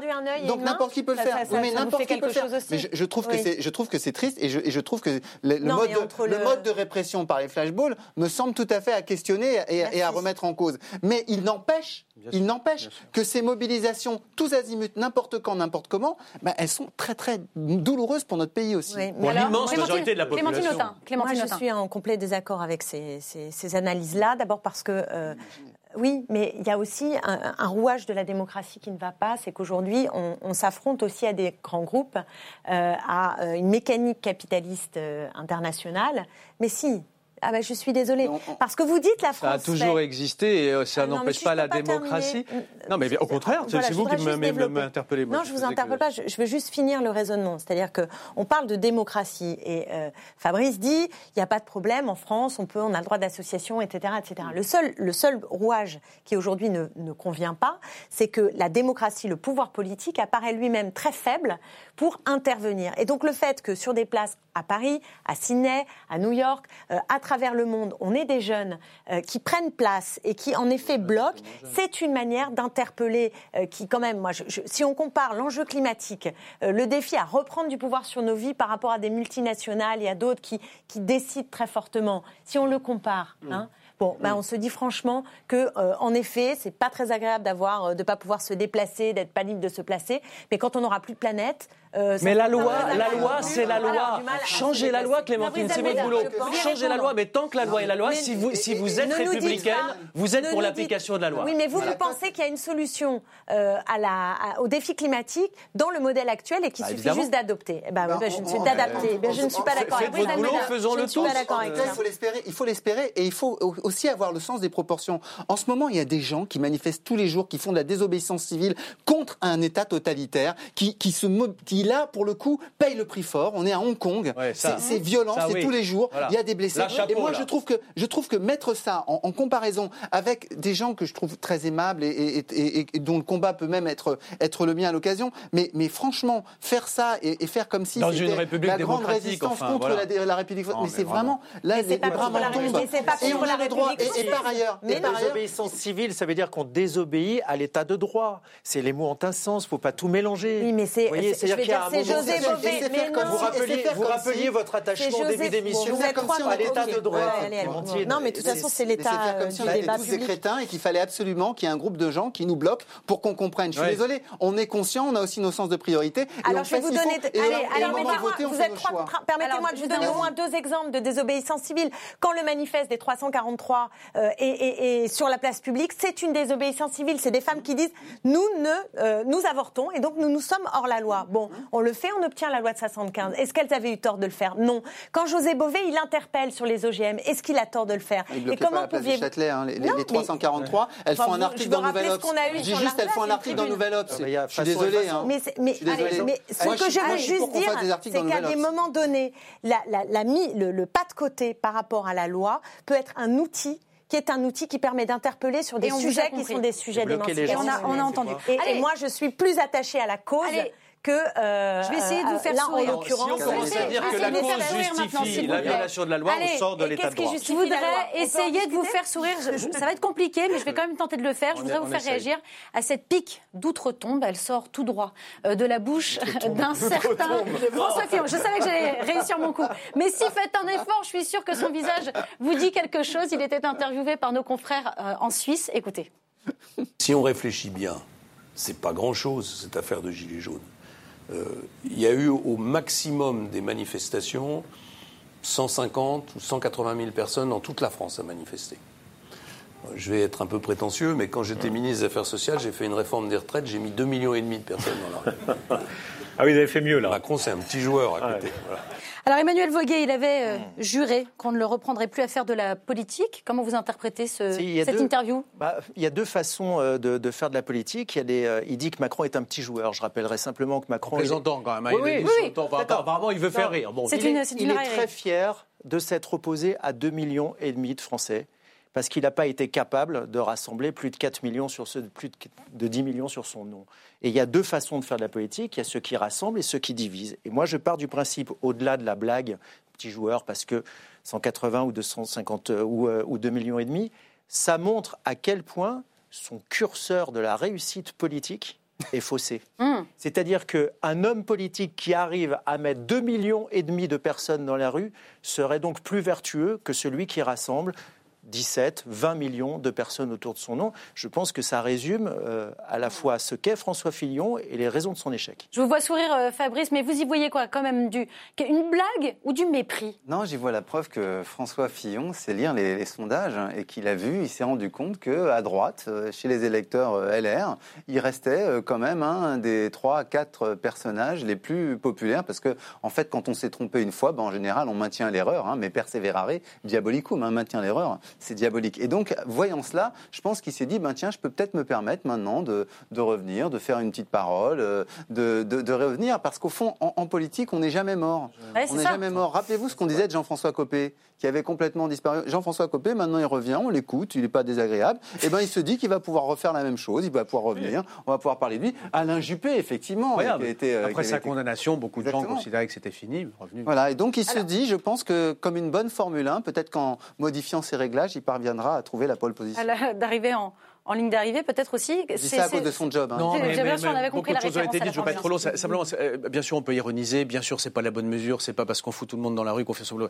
Cela dit, moi, je pense profondément que ce pays a besoin de réformes, que malheureusement, une grande partie des réformes dont il a besoin seront impopulaires, et que, à ce titre, euh, c'est pas idiot de se dire que Quant à mettre les gens dans la rue, puisque Macron a mis beaucoup de gens dans la rue, ça serait mieux que ce soit pour faire des réformes. Alors attention, Macron n'est pas comptable de tout le mécontentement des Français, qui est le fruit de 50 ans euh, d'erreurs, etc. Bien sûr, je ne suis pas en train de dire qu'Emmanuel Macron est responsable.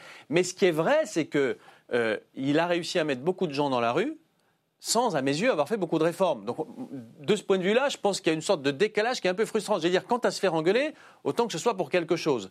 Et je ne sais pas si c'est exactement ce que voulait dire Fillon, mais moi, je trouverais normal que quelqu'un qui réforme radicalement le pays euh, sur, le mode de l'investissement, c'est-à-dire que c'est euh, un sacrifice aujourd'hui, c'est douloureux aujourd'hui, mais parce qu'on aura un plus grand bienfait à l'avenir, cette personne-là peut normalement se heurter, on l'a vu dans toutes les réformes qu'ont fait tous nos voisins, à des manifestations graves, lourdes, difficiles à gérer mais du moins fait-il euh, travailler à l'avenir du pays en faisant des réformes? Là, moi, je vois beaucoup de gens dans la rue et pas énormément de réformes. C'est la réforme, euh, oui, la chienlit, non. non. Voilà.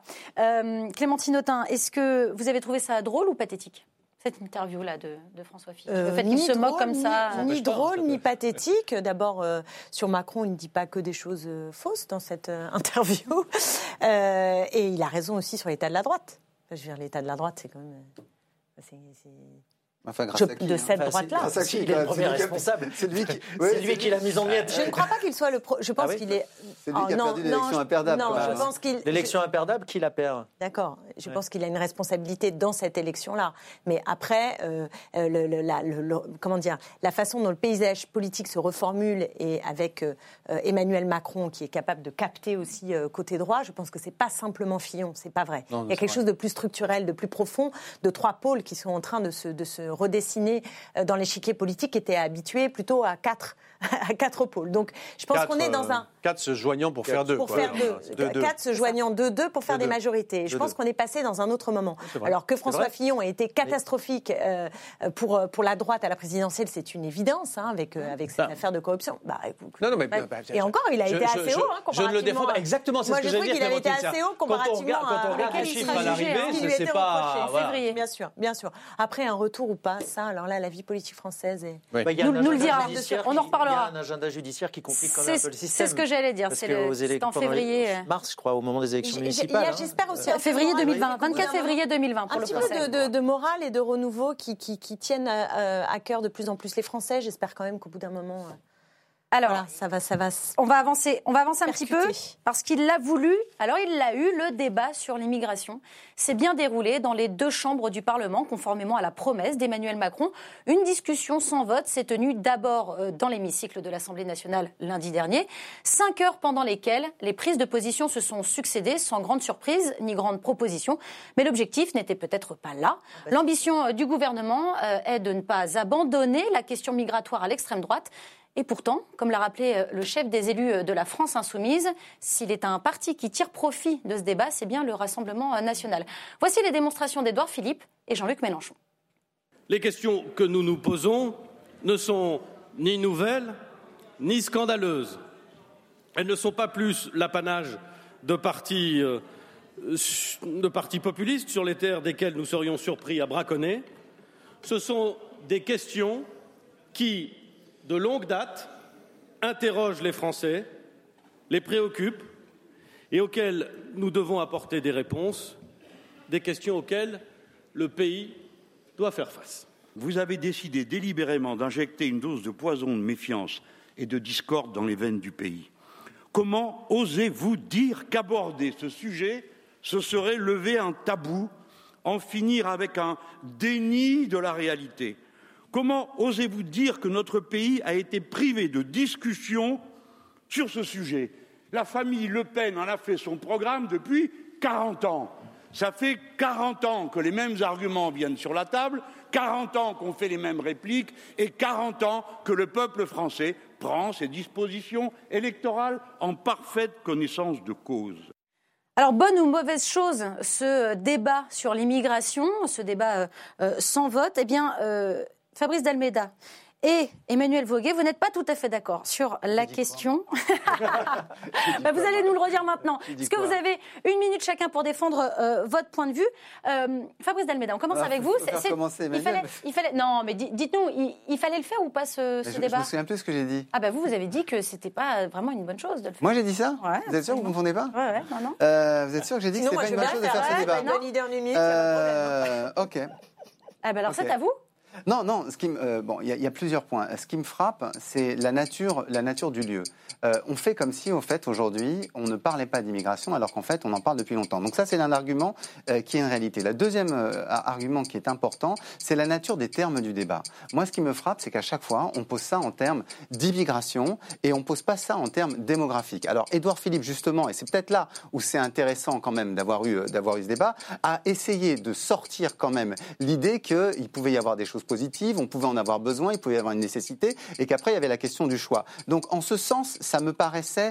euh, une bonne manière de faire de sa part, mais si je trouve que c'est pas euh, la bonne manière, c'est que je ne suis absolument pas persuadé que l'Assemblée nationale soit le lieu où justement on puisse parler le plus intelligemment et en sortant le plus des stéréotypes de l'immigration. Parce que l'une des choses qui est très frappante, c'est qu'on travaille depuis pratiquement maintenant euh, trois ou quatre décennies en recherche là-dessus et que le discours des chercheurs n'arrive jamais à infuser les décideurs politiques. Et donc, avoir ce débat là-bas me paraît peut-être encore la preuve de la stérilité de ce qui va suivre. C'était, c'était, euh, c'était stérile, Emmanuel Voguet. Non, moi je pense cette pas que je à pense pas que la représentation parlementaire euh, soit stérile. Au contraire, je pense que euh, c'est l'endroit dans lequel il faut discuter de manière dépassionnée. Et, et j'espère que ce débat aura lieu de manière récurrente, justement parce que cette récurrence La peut peut-être du chef de l'État. bah, tant mieux, parce que peut-être que cette récurrence-là peut amener une forme de, euh, de, de rationalité pour que chacun puisse s'exprimer, puisque, pour que chacun puisse poser les termes du débat et que les termes du débat ne soient pas posés justement dans les seules conditions dans lesquelles la famille Le Pen, depuis 40 ans, pose les, termes du débat. Parce que l'immigration, c'est un sujet qui est extrêmement vaste et, euh, qui peut, au-delà des caricatures, euh, amener énormément de richesse et de réflexion dans ce que doit être, dans ce, de la façon dont on doit dessiner la société française dans les années qui viennent. Si les parlementaires parviennent à avoir ce degré-là de hauteur et, et j'allais dire de, de- de réflexion et d'intelligence, alors ce ne sera pas futile. Alors, c'était, c'était futile ou pas? C'était un tapis rouge pour euh, l'extrême droite. Voilà, c'est la réalité. Et c'est la réalité d'ailleurs que. C'est la réalité que j'ai pu observer très concrètement à la salle des quatre colonnes, hein, euh, puisque Marine Le Pen a organisé une grande conférence de presse, qu'elle a donc eu euh, voilà, tout loisir de- de- d'exprimer ses positions. Alors, c'est le lieu où elle- et où que- tous les députés s'expriment, la- la salle et des que quatre colonnes. Si euh, le gouvernement Emmanuel Macron, qui a été élu comme un rempart face à l'extrême droite, développait des arguments qui sont des arguments euh, totalement contraires à la vision de l'extrême droite. Peut-être qu'on aurait eu un affrontement d'une autre nature. Je, je termine juste là-dessus. Mais ce qu'il fait, c'est une loi.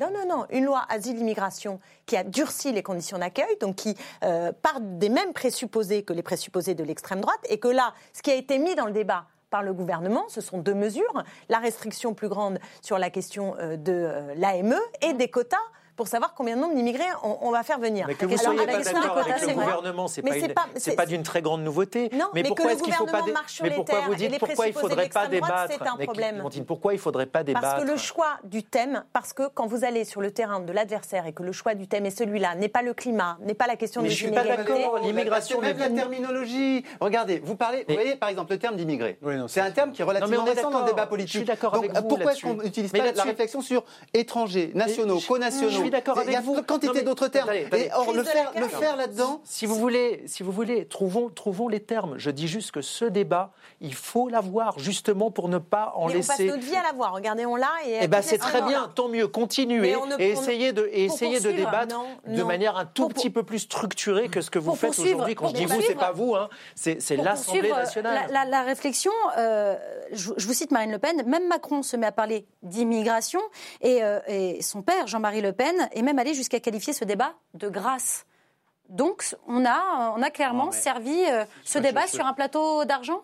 Je suis très partagé sur le sujet. Je suis quand même d'accord avec Clémentine sur le fait qu'évidemment tout ça est cousu de fil blanc. C'est que c'est euh, un des fonds de commerce du macronisme, c'est de dire je suis celui qui fait rempart euh, à l'arrivée au pouvoir de la bête immonde dont le ventre est encore fécond. Bon, donc on voit bien que euh, un peu comme Mitterrand avait intérêt à la montée du Front National, euh, bah, le, le- le- le- le macronisme a, a besoin d'avoir ce contre-feu euh, régulièrement tisonné. C'est pas pour autant que ce qu'ils disent ou ce qu'ils font dans cette matière est erroné. Et moi, je trouve que c'est pas absurde de se dire que sur un sujet dont il est tellement question effectivement sur les plateaux télé, euh, il soit pas, enfin que qu'on fasse débattre la représentation nationale. Là où j'ai un petit problème, et là je reviens sur ce que disait Fabrice, c'est que la sémantique me paraît euh, intéressante et, et- et problématique. C'est-à-dire que on n'a pas de problème d'immigration. On a un problème d'immigration au sens où le contrôle n'est pas celui même qui est voté par la représentation nationale. On sait bien qu'on raconte pas à la, on raccompagne pas à la frontière, euh, sauf dans des proportions ridicules, euh, les déboutés du droit d'asile. Donc il y, a- il y a un problème d'immigration, mais il est très secondaire. Ce qui fait macérer ce pays, ce qui le- le- l'a fait entrer dans une crise d'identité dont on n'est pas sorti, c'est pas l'immigration d'aujourd'hui, c'est la diversité acquise au fil des immigrations des 50 années passées. Euh, si vous lisez le Jérôme Fourquet, l'archipel français, qui est très intéressant là-dessus, vous verrez qu'en gros, en tendance, dans 20 ans, il y aura 20 ou 25% des Français qui porteront un prénom musulman. Je suis ni pour ni contre. Ce que je veux simplement dire, c'est que ça crée forcément, inévitablement et légitimement des interrogations dans la tête des Français. Si vous habitez Béziers, si vous habitez Roubaix, si vous habitez Argenteuil, le pays ne ressemble pas du tout à ce qu'il était il y a seulement 30 ou 50 ans. Et donc, ça n'est pas sur l'immigration d'aujourd'hui qu'il faut débattre, c'est sur notre capacité d'intégration, sur la manière dont on fait qu'on reste fidèle à une certaine idée que la majorité des Français se font, tout en accueillant évidemment, comme c'est la tradition depuis la Révolution, au moins euh, ceux qui viennent d'ailleurs mais qui ont besoin, envie d'être français. Donc, c'est un sujet qui n'est pas strictement celui de l'immigration, c'est le sujet de l'intégration, de l'identité nationale. Mais alors quand on dit ça, c'est encore bien pire que de parler d'immigration. Mais c'est ça le sujet qui fait fermenter ce pays, qui l'inquiète et qu'il faut, être, euh, qu'il faut, qu'il faut adresser à mon avis. On vous a tous entendu euh, euh, sur le sujet. On va maintenant parler euh, des retraités. Ils sont euh, descendus dans la rue euh, mardi dernier pour manifester leur colère, non pas contre la réforme de leur statut, car ils ne seront pas concernés par les mesures que prendra le gouvernement l'année prochaine, des mesures non rétroactives, non. Nos aînés se sont mobilisés pour demander l'amélioration de leur pension de retraite. On écoute leurs revendications. considère qu'on est au 21e siècle et que de plus en plus, c'est la misère sociale pour les retraités. J'ai une retraite qui euh, ne- n'augmente pas euh, depuis 10 ans. On réclame une CG égale pour tout le monde vers le bas, qu'on rediminue la CG. Clémentine, euh, Clémentine Autain, est-ce qu'on traite mal nos aînés en France? Euh, enfin là, le débat, à mon avis, qui, qui s'ouvre et qui est très important, c'est de savoir si euh, l'introduction du système par points euh, va euh, contribuer euh, considérablement à abaisser le niveau des retraites. C'est ça Mm. le sujet. Et que le deuxième sujet qui est mis sur la table et qui est très important, c'est est-ce qu'on va en finir avec la pénibilité? Est-ce qu'au nom de l'égalité, on va faire un système qui en fait va être défavorable pour les femmes? Et On est sur, on est l'après, on est sur la réforme qui devrait arriver au printemps euh, On est, 2020. Oui, mais enfin. Là, là, les retraités qui étaient dans la rue, ils se plaignaient de leur Mais situation. ils ont raison. Là, maintenant, Ils ont Voilà, raison. C'était ma question. Bien sûr qu'ils ont raison. Mais, mais en même temps, le- ils ont raison parce que c'est une question d'inégalité structurelle. Hmm. Euh, structurelle, parce que c'est entre les retraités qu'il faut aussi regarder. Mais ce qui est précieux, c'est le système par répartition qui euh, risque d'être mis à mal et va aboutir par une baisse du niveau des pensions. Alors, c'est ça qui se passe. voilà. Donc, ça, c'est inquiétant. Philippe Ménière, la, la retraite par points qui.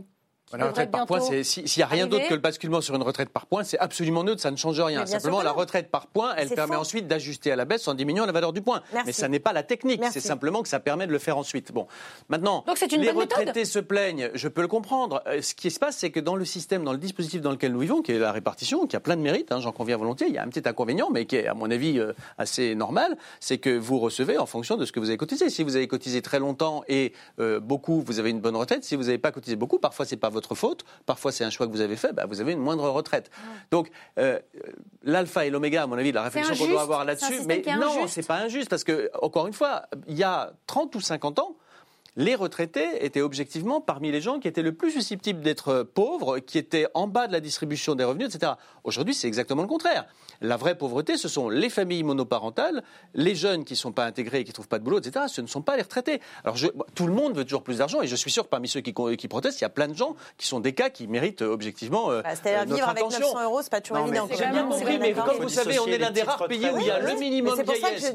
C'est pour ça que je parlais des petites retraites. Clémentine, vous savez que dans ce pays, il y a le minimum vieillesse. Il y a des tas de dispositifs qui ont été mis en œuvre, qui sont financés par le contribuable pour venir en aide à ceux qui n'ont pas cotisé. On ne peut pas dire qu'on est dans un désert social de ce point de vue-là. Non, mais par contre, on est bien les retraités ne sont pas ceux qui méritent d'abord notre sollicitude parce qu'il y a, encore une fois, d'abord les familles monoparentales, les femmes qui vivent seules avec un ou deux ou trois enfants, beaucoup de gens qui sont dans des situations beaucoup plus précaires et préoccupantes. Mais qu'ils fassent entendre leur euh, point de vue et qu'ils veuillent plus, je l'entends tout à fait. Pourquoi pas C'est encore une fois un pays libre. Cette euh, réforme à venir, elle est, elle est indispensable elle est inévitable Alors, il y a deux choses. Parce que moi, j'aime bien votre question est-ce qu'on traite mal nos aînés Et je, trouve que Manière, il l'a il, il dit à moitié. Mais en termes macroéconomiques, on donne plus aujourd'hui aux plus de 65 ans qu'aux moins de 25 ans. mais c'est massif. C'est massif. C'est 10% de niveau de vie en plus entre 65 et 75 ans. Alors effectivement, il y en a qui, au-delà de 75 ans, se retrouvent dans l'ancien système d'avant les baby-boomers, qui, eux, souffrent, qui, eux, ont des, revenus euh, faibles. Mais en, attendant, nos aînés, ce sont eux qui ont de l'argent et on en est même au stade où ce sont les grands-parents qui financent les petits-enfants pour qu'ils puissent s'installer. Oui, Vous savez que mon dada, c'est comment on fait pour se loger. S'il n'y a pas les grands-parents pour donner un peu d'argent, très souvent, on ne peut pas accéder au logement quand on est jeune. Donc je le dis, et c'est très, et c'est très important. Alors après, on a, on a euh, ce système qui, euh, euh, pour l'avenir, est, lourd en termes de dépenses. Euh, il est à bout de souffle? Non, il n'est pas à bout de souffle. Bah, il y a, besoin d'ajustement. Oui, mais il y, a, il, y a un, il y, a un, problème d'ajustement. Alors, il y, a deux, il y a deux questions. Soit on essaie de le modifier, on baisse un peu globalement. Euh, c'est ce que laissent entendre euh, Clémentine et Philippe Manière, avec l'idée qu'on va à un moment donné ou à un autre baisser le point. Soit il y a l'autre optique qui est qu'on travaille plus longtemps. Ah, voilà, donc, on a, donc après, on peut dire, après, on peut dire euh, on rate jamais gratis, euh, euh, et qui va payer la réforme, etc. Mais en attendant, moi, ce que je vois en termes de génération, cette génération des plus de 65 ans, et je suis désolé des auditeurs, j'ai rien contre vous, mais c'est juste macroéconomique. Cette génération des baby boomers, des 68 arts, qui se sont, qui s'en sont mis plein les fouilles, qui ont acquis des maisons, qui aujourd'hui, qui ont acquis, je finirai mon truc, qui ont acquis des maisons qui aujourd'hui valent des millions, qui sont en, statistiquement, c'est vrai, macroéconomiques. Ils ont fait la dette de ce pays. Ils nous ont foutu dans la merde pour les générations qui viennent, je ne vais pas tout à fait pleurer. Alors après, il y en a quelques-uns qui effectivement sont dans des situations douloureuses, mais je parle au plan macroéconomique. On leur a massivement donné massivement. Hmm. Statistiquement, c'est vrai. Hein. Bah oui, statistiquement, c'est vrai. Mais en revanche, il faut aussi dire. Et il faut le dire parce que c'est les enfants qui vont payer. Les jeunes dont on parle aujourd'hui, à qui on donne moins que les retraités, sont les doubles cocus du système, si j'ose dire. Parce qu'il faut avoir le courage aussi de leur dire que si on ne fait rien aujourd'hui, ces gens-là n'auront aucune retraite. Donc aujourd'hui, aucune retraite. Moi, j'en suis intimement persuadé ou quasiment rien. Et donc aujourd'hui, euh, alors d'abord, il faut séparer les petites retraites évidemment du reste, mais, mais, très franchement, ce sont des nantis les retraités aujourd'hui par rapport à ce que sont les jeunes et par rapport à ce qu'on leur promet demain.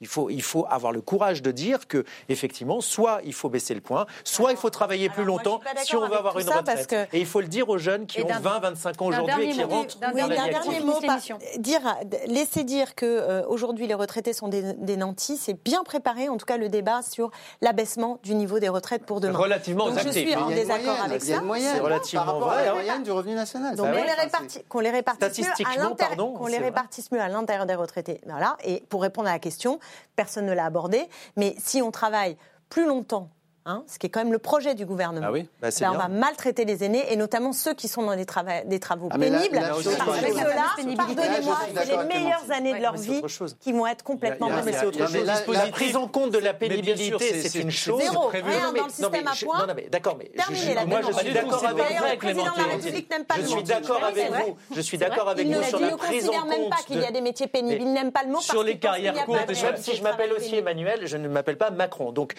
voilà la prise en compte de la pénibilité, c'est une chose. Maintenant, dire qu'il va falloir travailler davantage pour pouvoir consolider le système et Non. avoir une retraite, c'est une évidence. Ou bien alors, on- Mais- ou mais bien non, alors- c'est ce qui se Non. profile. Non, Autrement, on dit, profile. alors, il y a moins de retraite. Voilà, c'est Non. ça. Alors, c'est faux. Mais comment il y a on fait d'autres moyens de répartir. Mais bien sûr, c'est faux aujourd'hui, vous on fait comme Il y a faites, d'autres moyens de répartir. C'est pas une question de répartition, c'est une question de ressources. Où est-ce que vous prenez l'argent C'est ce que je suis en train de vous dire. C'est donc une question On de répartition des richesses. Bah non, s'il y a moins de gens qui cotisent C'est un bien système de répartition. C'est un système de répartition. Clémentine. Expliquez-nous. On a des droits qui tiennent à ce qu'on a cotisé. Bien sûr. On a des droits qui tiennent à ce qu'on a cotisé, bien sûr, Donc, mais il faut cotiser plus longtemps pour avoir plus de Non, droits. non, non, Mais il faut non. qu'il y ait des cotisants Mais qui payent non. pour vous dans la répartition. les Mais deux. non, Sinon, bien ce serait sûr, de la par exemple, capitalisation. C'est les deux. cotisants qui vous permettent de. Voilà. Ouais. Oui, Les deux. mais- Il faut les deux. Oh là là. je- je- Ouais. Alors, en fait, alors, vous êtes dans un. Non, Non, mais non, ça me non. rappelle. En fait, vous raisonnez dans un cercle et vous n'arrivez pas à sortir du Ah, mais moi, cercle. cercle, sais n'essaye pas, parce que c'est le cercle de la raison. Donc Non, moi, non. j'essaye pas d'en sortir. Voilà, c'est ça, le cercle de la raison. non, mais c'est vous savez, vrai. c'est une règle Non, de trois. De On peut transcender la règle de monsieur 3, Maillard. mais euh, Ça demande de euh, des capacités que je n'ai pas. Je ne l'évite pas au-dessus de la règle de Ça 3, moi. s'appelle le cercle de la pensée Non, de la pensée, non, pas la réalité. voilà. Finissez, La. Clémentine Autain, votre développement. Non, mais là, oui, mais la réalité, l'enjeu là, c'est de la transformer. L'enjeu, c'est de transformer cette réalité Alors, de et de partager mais- les richesses. Non, mais, c'est- Alors mais non, il n'y a pas de magie. Mais Alors vous avez remarqué qu'on produit davantage de richesses avec moins de travail, par exemple. Ça, ça vous a pas échappé. c'est le cercle de la raison et c'est l'évidence. échappé quand même. C'est- Ah, je pense que si pas, on travaillait plus, on produirait plus de richesses. Ça reste quand même une Euh, oui, mais quelle richesse D'ailleurs, il faudrait avoir un débat sur quelle richesse on produit, parce qu'on produit plein de trucs inutiles aussi. qu'on fasse plusieurs richesses puis dire qu'ensuite ça Eh compte ben pas. moi, ce que je suis en train de vous dire, c'est qu'aujourd'hui, le défi de notre société, c'est de travailler mieux, moins, et de Ah, partager les. re- Oui, je le pense, sincèrement. Oui, je pense. Faire plus de redistribution. Vous avez remarqué qu'il y a C'est le 10% de chômeurs. Ah, ça ne m'a pas échappé. Voilà, Non, donc donc il y a bien un problème. Ah oui. Donc il y a bien un il faut problème. partager le travail. Donc il en faut fait. partager. Je pense qu'il faut partager Vous le ne pensez travail. pas qu'il faut augmenter le gâteau diminuer le Vous vous dites on travail. partage le gâteau, il ne faut Mais pas l'augmenter. Et je pense qu'il faut discuter de qu'est-ce que c'est que ce gâteau. Et Ouais. si vous voulez répondre euh, aux défis climatiques, je vous assure que la question de savoir qu'est-ce qu'on produit Il ne faut pas et opposer quel le est ce travail au gâteau, défi climatique. C'est c'est parce Au que c'est- contraire, je pense qu'on a une. Mais non, On faut- peut travailler, on peut travailler. Mais je et- ne l'oppose pas. Ah bon je, suis, je ne l'oppose pas. Je, je suis du côté du travail, mais du travail qui a du sens, du travail qui est rémunéré correctement et qui est partagé pour que tout le monde en ait. C'est ça ce dont je vous parle. Et que la fin de la vie, qu'on travaille globalement tous moins, tous mieux, Mais et qu'on produise des choses utiles. Qui paye Mais c'est pas qui paye, c'est comment on partage la richesse qui est produite. Fabrice Delméda. Mais si, mais- monsieur. Ça, elle est déjà vous Mais avez l'impôt, vous avez les cotisations. Non, vous avez- elle est mal La France partagée. est l'un des pays les plus redistributeurs du monde. On peut en Ah faire plus, oui, qui toujours. redistribue beaucoup euh, Alors, du côté des des dividendes et du profit Qu'est-ce qui nous attend Qu'est-ce qui nous attend On est dans des débats, on est dans des débats 2020 pour le stratosphériques. printemps. On est dans des débats stratosphériques. redescendons, contraire. redescendons un peu sur Terre. Avec sans- Fabrice Delméda. Sans trop, mais justement, quand on a, comment sont, ont été créés ces systèmes de retraite? L'un des premiers systèmes de retraite au monde a été créé par Bismarck. Vous savez comment il a établi? Bismarck C'est juste pour donner les réalités de base. Bismarck, on lui a, il, a, il a fait faire une étude pour savoir à quel âge mouraient en moyenne les ouvriers allemands. Et on lui a dit que l'ouvrier allemand mourait en moyenne à 60 ans. Donc, il a fixé l'âge de la retraite en Allemagne Mhm. à 65 ans. Ce que je veux dire par là, c'est que l'idée, c'était qu'on travaillait toute sa vie et que si on atteignait l'âge de la retraite, c'était vraiment à la fin des fins des fins. Nous, aujourd'hui, on fait comme si on devait vivre prioritairement dans la retraite, comme s'il y avait ce troisième âge qui était l'âge particulier des vous- jouissances. est-ce que Et vous ça- savez et combien il y a de c'est chômeurs typique. chez les plus Et de ça, 55 c'est typique. Et ça, Combien il y a de c'est- chômeurs Non, mais c'est pas la question. 55 Mais Je bien parle de la retraite. Tu me parles de retraite. Moi, ben ce que je, je dis juste, c'est qu'au-delà de 65 ans, au-delà de 65 ans, on a l'impression que c'est la société des loisirs qui émerge et que tout le monde doit y atteindre. Moi, je préférerais Et qu'on ait ces loisirs avant et Eh qu'on ben puisse travailler et ce débat correctement. passionnant. Non, non, juste Il un dernier truc, continuera je voudrais qu'on après l'émission. Je voudrais juste qu'on Clémentine m'explique comment en on peut avoir un taux de l'émission chômage est si grand terminée. chez les jeunes et les désolée, anciens. je suis Et désolée, merci. Merci à tous les quatre. Non, tant pis, merci. Non, tant pis, tant pis. Merci à tous les. Et Aucun oui, la preuve sur la chaîne parlementaire. Merci à tous les quatre d'avoir participé à cette belle émission qui est déjà disponible en replay sur le site lcp.fr, mais aussi en podcast sur toutes les plateformes audio. On se retrouve vendredi prochain, évidemment, mais d'ici là, n'oubliez pas que l'important n'est pas de convaincre, mais de donner à réfléchir. Allez, salut.